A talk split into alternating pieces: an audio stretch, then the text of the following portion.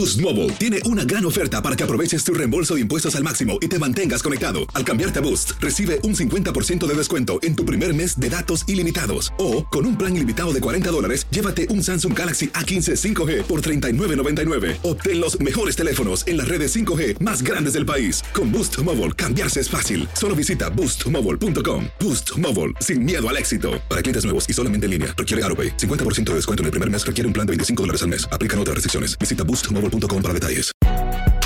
Si no sabes que el Spicy McCrispy tiene Spicy Pepper Sauce en el pan de arriba y en el pan de abajo, ¿qué sabes tú de la vida? Para, pa, pa, pa. ¿Quieres regalar más que flores este Día de las Madres? The Home Depot te da una idea. Pasa más tiempo con mamá plantando flores coloridas, con macetas y tierra de primera calidad para realzar su jardín. Así sentirá que es su día todos los días. Llévate tierra para macetas Bigoro por solo $8.97 y crece plantas fuertes y saludables dentro y fuera de casa. Recoge en tienda y sigue cultivando más momentos con mamá en The Home Depot. Haces más, logras más. Más detalles en homedepot.com diagonal delivery. Univisión Reporta es un podcast de euforia.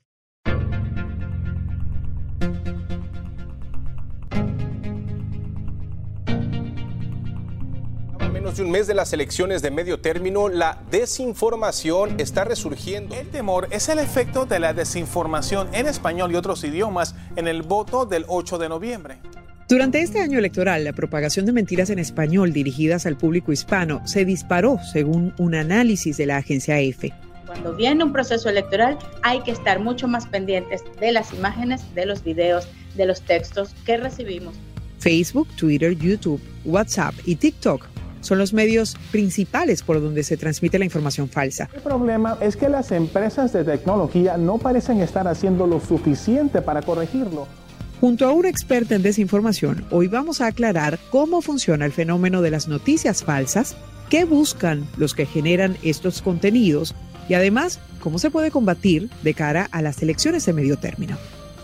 Hoy es jueves 27 de octubre. Soy Eliangélica González y esto es Univisión Reporta.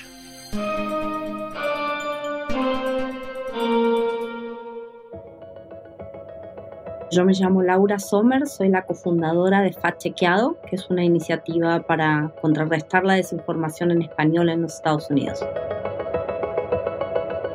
La desinformación parece haberse convertido en un elemento crucial, sobre todo en la política. ¿Y por qué lo digo?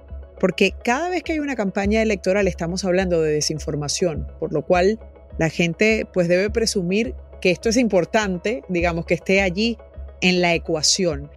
Voy a empezar preguntándote cómo se origina esto, cómo comienza esto, de dónde nace.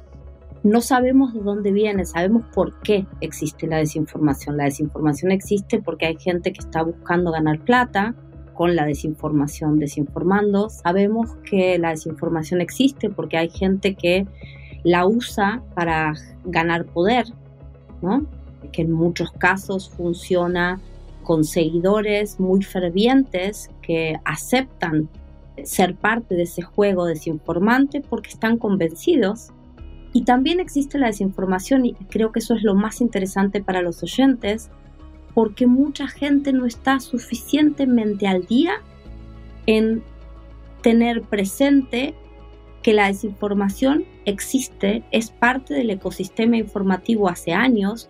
En cada campaña estamos hablando de desinformación y probablemente vamos a seguir hablando de desinformación, porque se convirtió, podemos decir, la desinformación en parte del ecosistema informativo. Así como hay actores que informan, hay actores que desinforman y que ganan plata o ganan poder con esto.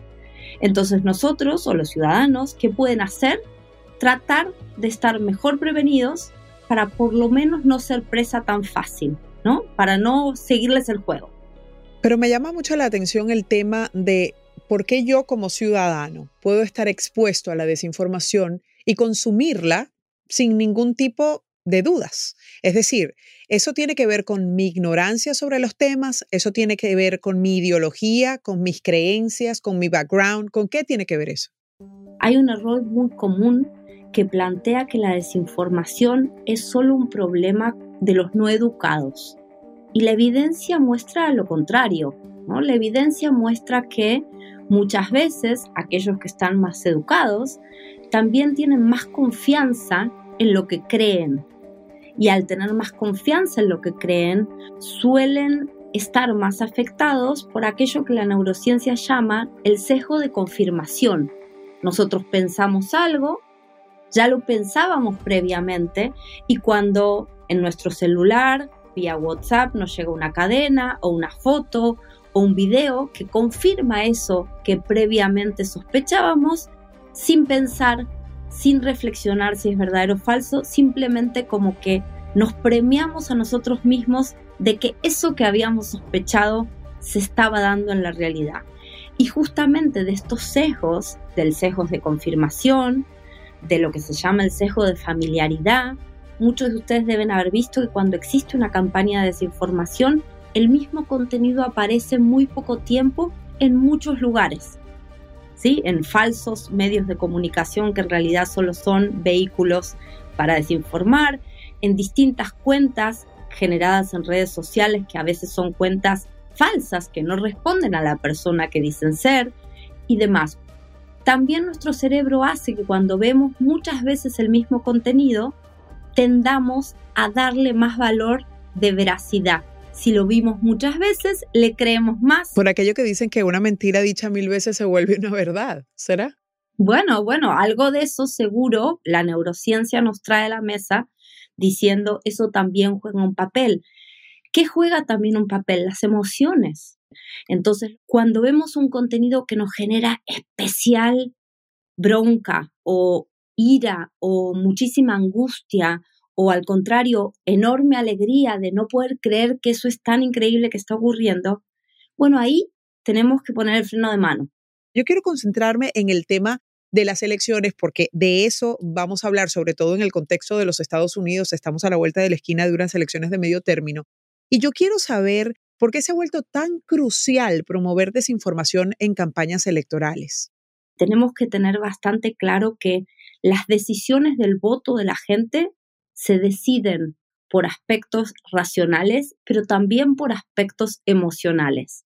¿no? no es que siempre aparece la pregunta de ganó tal candidato porque hubo mucha desinformación o hubo mucha desinformación porque ese candidato, bueno, las cosas son más complejas y no es, no es simplemente que porque ocurre A va a ocurrir B o porque existe desinformación va a ganar un candidato y otro, porque la gente elige con más factores que la información sobre la mesa.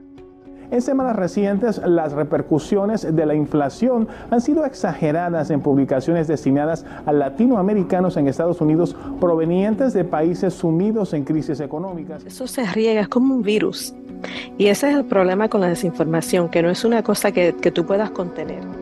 Estados Unidos está enfrentando una inflación alta en relación a su historia, digamos, un 8% puede para vos que sos de Venezuela o para mí que soy de Argentina significar bastante poco, porque en la Argentina estamos arriba del 80% y en Venezuela han superado los 100 muchísimos años, pero para alguien que vive en los Estados Unidos, 8 es muchísimo y puede significar que una familia tenga que o dejar de consumir algún producto de determinada marca o dejar de hacer alguna salida que en el pasado hacía. Entonces, ¿Por qué esto tiene que ver con la desinformación? Pueden decir los que nos escuchan, si es verdad que hay un 8% de inflación. Bueno, porque estamos viendo narrativas targeteadas o enfocadas en los latinos que apelan a la memoria y al miedo que en muchas de estas familias genera que la inflación esté alta.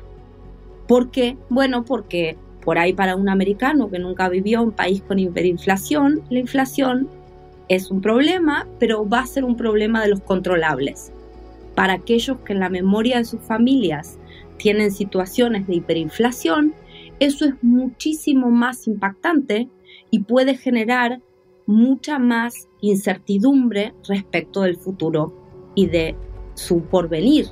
Otra narrativa que vemos repetida es esta idea de que el Estado o el gobierno no es un Estado que protege a los trabajadores o a las clases medias, sino un Estado que lo reprime, lo controla. Hay imágenes que estamos viendo circulando antiguas de Biden con líderes de Latinoamérica como Maduro, como el expresidente de Uruguay Mujica y demás, que lo tratan de ubicar o encasillar en una posición de, dicen a veces, bueno, no es comunista, no es socialista, es controlista, es controlista. ¿Qué significa eso? ¿Qué mensaje o qué narrativa está queriendo decir? Que Estados Unidos dejó de ser el lugar de la libertad, el lugar de las oportunidades. Bueno, ahí hay también que estar atentos. Un informe de la Universidad de Stanford explicó que los contenidos falsos que circularon en las elecciones del año 2020 se publicaron originalmente en inglés y se tradujeron al español en países como Colombia, Brasil, México y Nicaragua.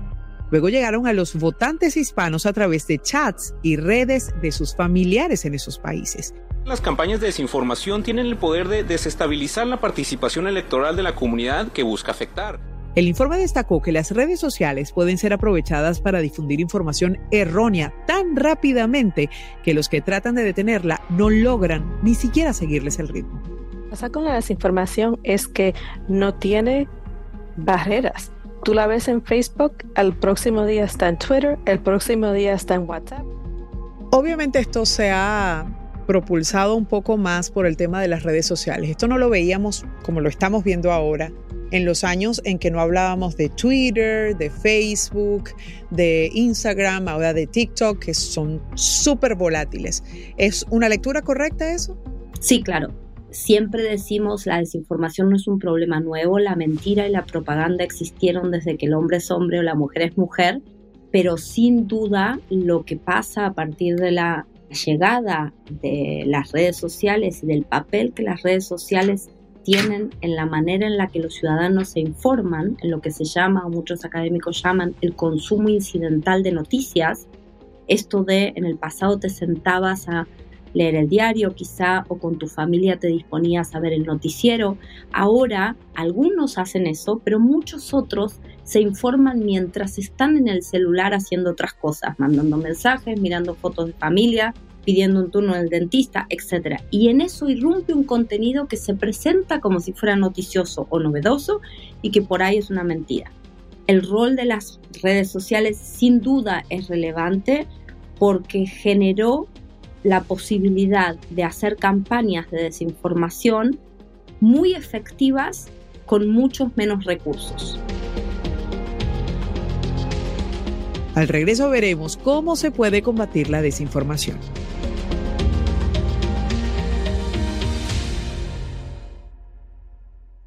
Boost Mobile tiene una gran oferta para que aproveches tu reembolso de impuestos al máximo y te mantengas conectado. Al cambiarte a Boost, recibe un 50% de descuento en tu primer mes de datos ilimitados. O, con un plan ilimitado de 40 dólares, llévate un Samsung Galaxy A15 5G por $39.99. Obtén los mejores teléfonos en las redes 5G más grandes del país. Con Boost Mobile, cambiarse es fácil. Solo visita boostmobile.com. Boost Mobile, sin miedo al éxito. Para clientes nuevos y solamente en línea, requiere AroPay. 50% de descuento en el primer mes requiere un plan de 25 dólares al mes. Aplican otras restricciones. Visita para detalles.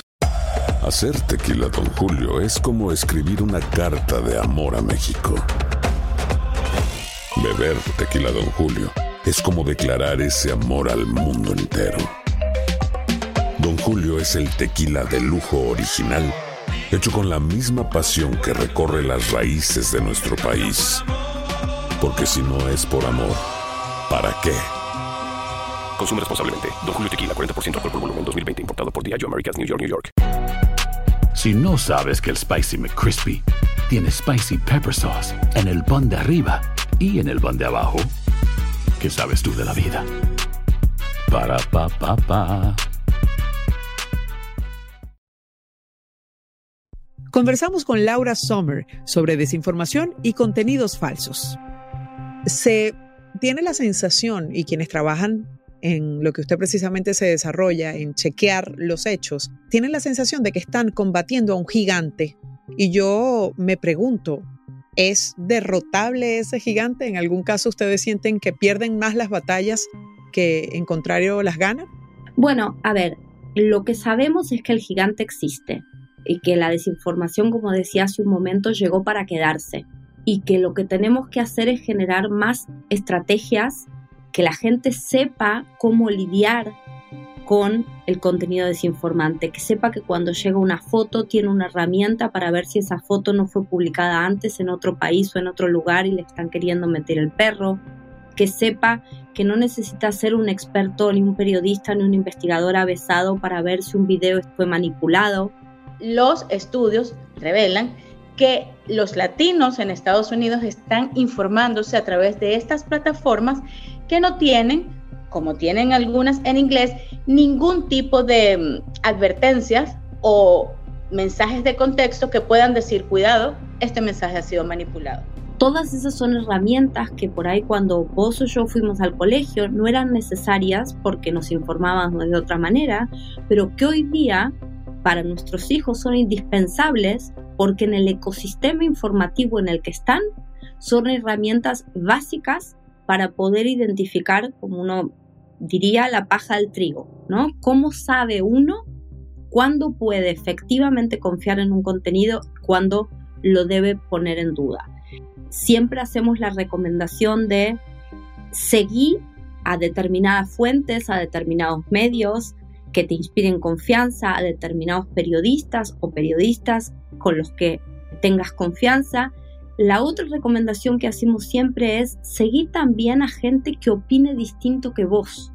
No dejes que te ocurra lo que muchas veces las redes sociales buscan que nos pase para que nos quedemos más cómodos y más tiempo en sus plataformas donde pueden vender los productos, sino este pedido o recomendación de que tengas una dieta informativa variada. Yo como trabajadora de medios de comunicación desde hace casi 25 años, le puedo decir que he visto un deterioro importante de la confianza de quien consume la información a través de medios tradicionales. No sé si estoy leyendo correctamente, pero me da un poquito de miedo esa conclusión que hago ahora frente a usted. No sé qué opina. Lo que tú dices, hay gente que lo está estudiando ya hace algunos años, es efectivamente como vos decís, hay una pérdida de confianza no solo en América Latina, sino también en países como Estados Unidos o países de Europa, de la gente en los medios, vos llamabas medios tradicionales, podríamos decir las empresas de medios. Hay también, y esto hay que ponerlo en contexto, pérdida de confianza de la gente en las instituciones en general.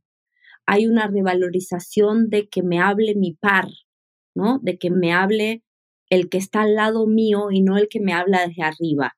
Yo creo que parte, y esa es la estrategia de FA Chequeado y la que implementamos en Chequeado, que es la organización de Argentina, de la que yo soy directora general hace 12 años ya, que es la gente necesita muchísima más transparencia para confiar en nosotros. Necesita que nosotros rindamos más cuenta de cómo hacemos lo que hacemos, porque ya no es que nos tenemos ganado que nos crea porque pertenecemos a determinada marca o a determinado grupo. Y eso no solo pasa en los medios, también lo vemos en, bueno, en el mercado de, de las empresas, de los bienes y servicios comunes. No hay un favorito, puede hacer cualquier cosa y la gente lo sigue ciegamente. Y esto en algún sentido puede ser positivo, pero en otro es desafiante. ¿Cómo construimos entonces confianza? Yo creo que parte de la solución es siendo más transparentes y explicitándole mucho más a nuestras audiencias cómo hacemos el proceso de producción de la información aquellos que lo hacemos seriamente, ¿no? Explicándole a veces el paso a paso, transparentando cuando consultamos a determinada fuente que por ahí en el pasado perteneció a tal gobierno o a tal partido y entonces que esas cosas no sean que la persona que nos está escuchando, que nos está viendo, se sorprende y cree que se la ocultamos, sino que al contrario, nosotros le decimos, hey, esta es la mejor conclusión a la que arribo hoy con la mejor evidencia disponible que tengo hoy.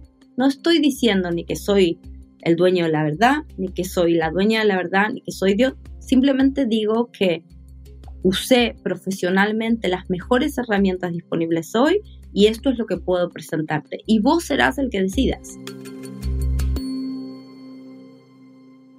Ha ocurrido recientemente, y lo debes recordar, que eliminan cuentas de políticos prominentes. El presidente Trump en su momento, cuando hubo las elecciones, Su cuenta en Twitter fue eliminada, se les indicó, se les señaló, por ejemplo, de difundir información falsa. Mucha gente ligó esto a algo que es muy peligroso en una democracia es el tema de la censura. ¿Fueron decisiones acertadas? ¿Cuál es la lectura correcta de todo esto? En los Estados Unidos, pero creo que en todas las democracias occidentales, el valor de la libertad de expresión es uno de los pilares de la democracia. La discusión o la decisión de una empresa como Twitter de haber decidido cerrar la cuenta porque según la empresa eh, violaba las políticas internas, tiene seguro un punto objetable respecto de lo que llamamos el derecho público.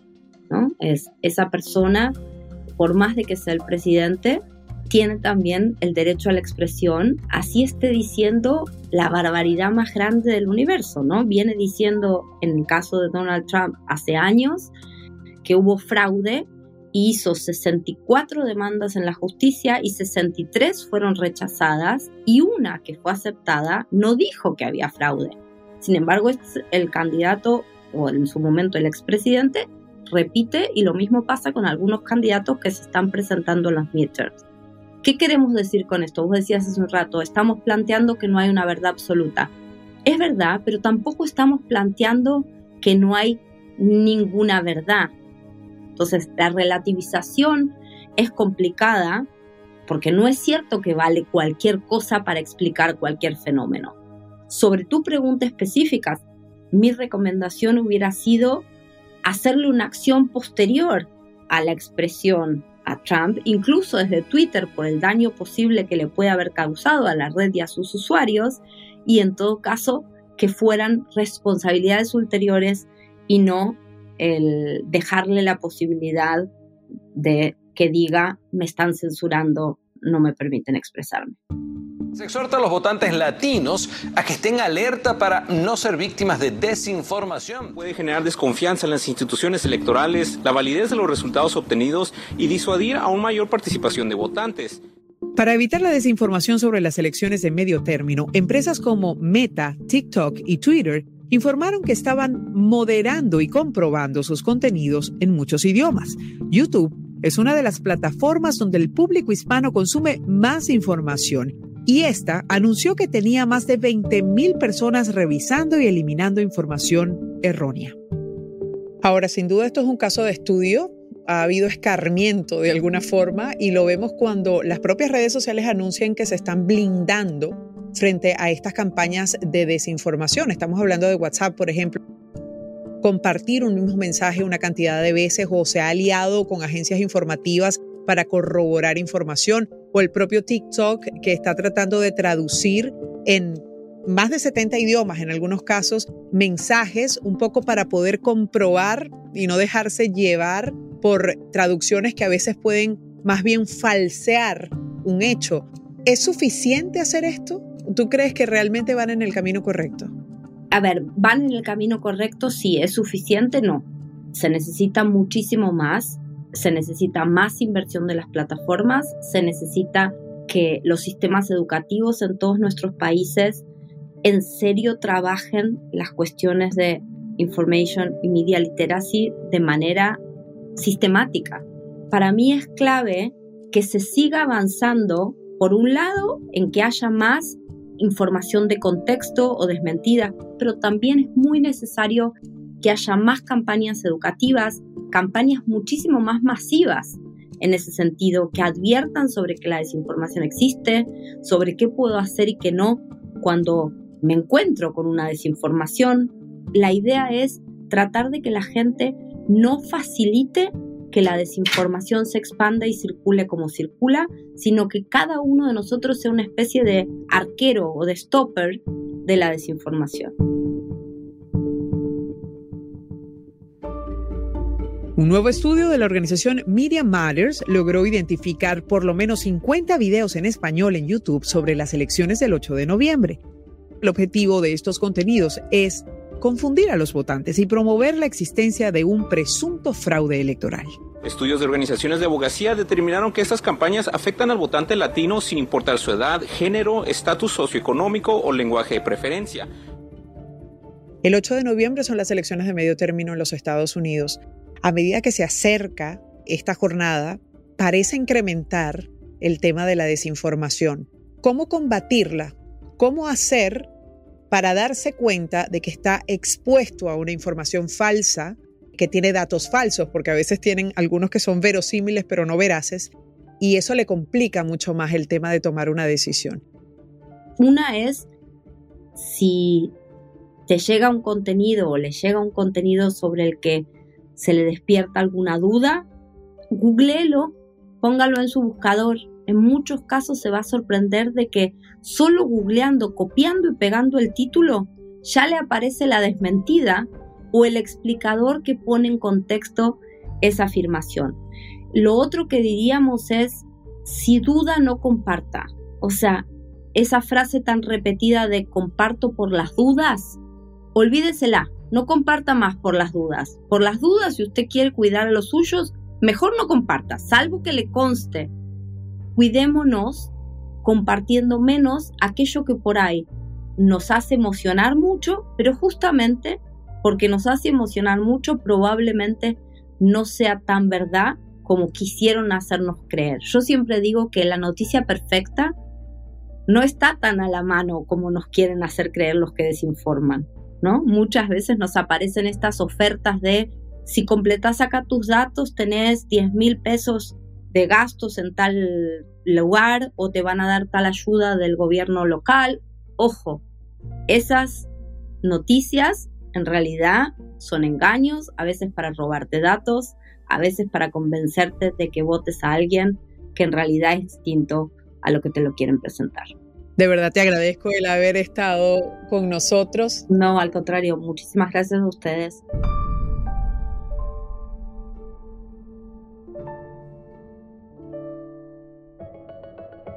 ¿Y cómo se hace frente al aumento de información falsa o errónea? Bueno, se crea una coalición contra la desinformación en el idioma español. Esta iniciativa está integrada por 20 organizaciones, cuenta con el apoyo de varios congresistas y busca tratar de controlar el auge de teorías de conspiración y de la retórica extremista. El grupo está exigiendo a plataformas como Facebook, Instagram, WhatsApp y YouTube que pongan más atención al problema de la desinformación dirigida a la comunidad latina.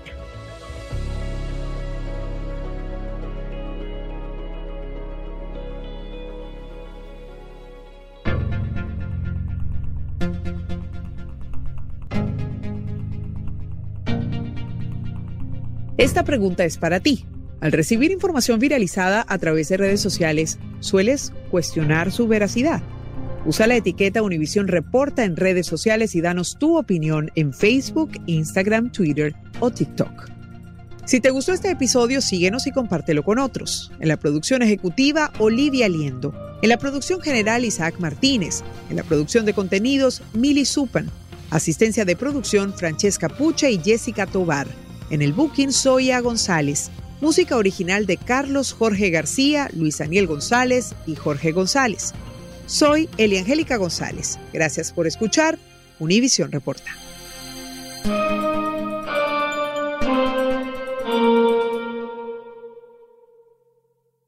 Boost Mobile tiene una gran oferta para que aproveches tu reembolso de impuestos al máximo y te mantengas conectado. Al cambiarte a Boost, recibe un 50% de descuento en tu primer mes de datos ilimitados. O, con un plan ilimitado de 40 dólares, llévate un Samsung Galaxy A15 5G por $39.99. Obtén los mejores teléfonos en las redes 5G más grandes del país. Con Boost Mobile, cambiarse es fácil. Solo visita boostmobile.com. Boost Mobile, sin miedo al éxito. Para clientes nuevos y solamente en línea, requiere AroPay. 50% de descuento en el primer mes requiere un plan de 25 dólares al mes. Aplican otras restricciones. Visita para detalles. Hay gente a la que le encanta el McCrispy y hay gente que nunca ha probado el McCrispy. Pero todavía no conocemos a nadie que lo haya probado y no le guste. Para pa pa pa. Cassandra Sánchez Navarro junto a Catherine Siachoque y Verónica Bravo en la nueva serie de comedia original de VIX, Consuelo, disponible en la app de VIX ya.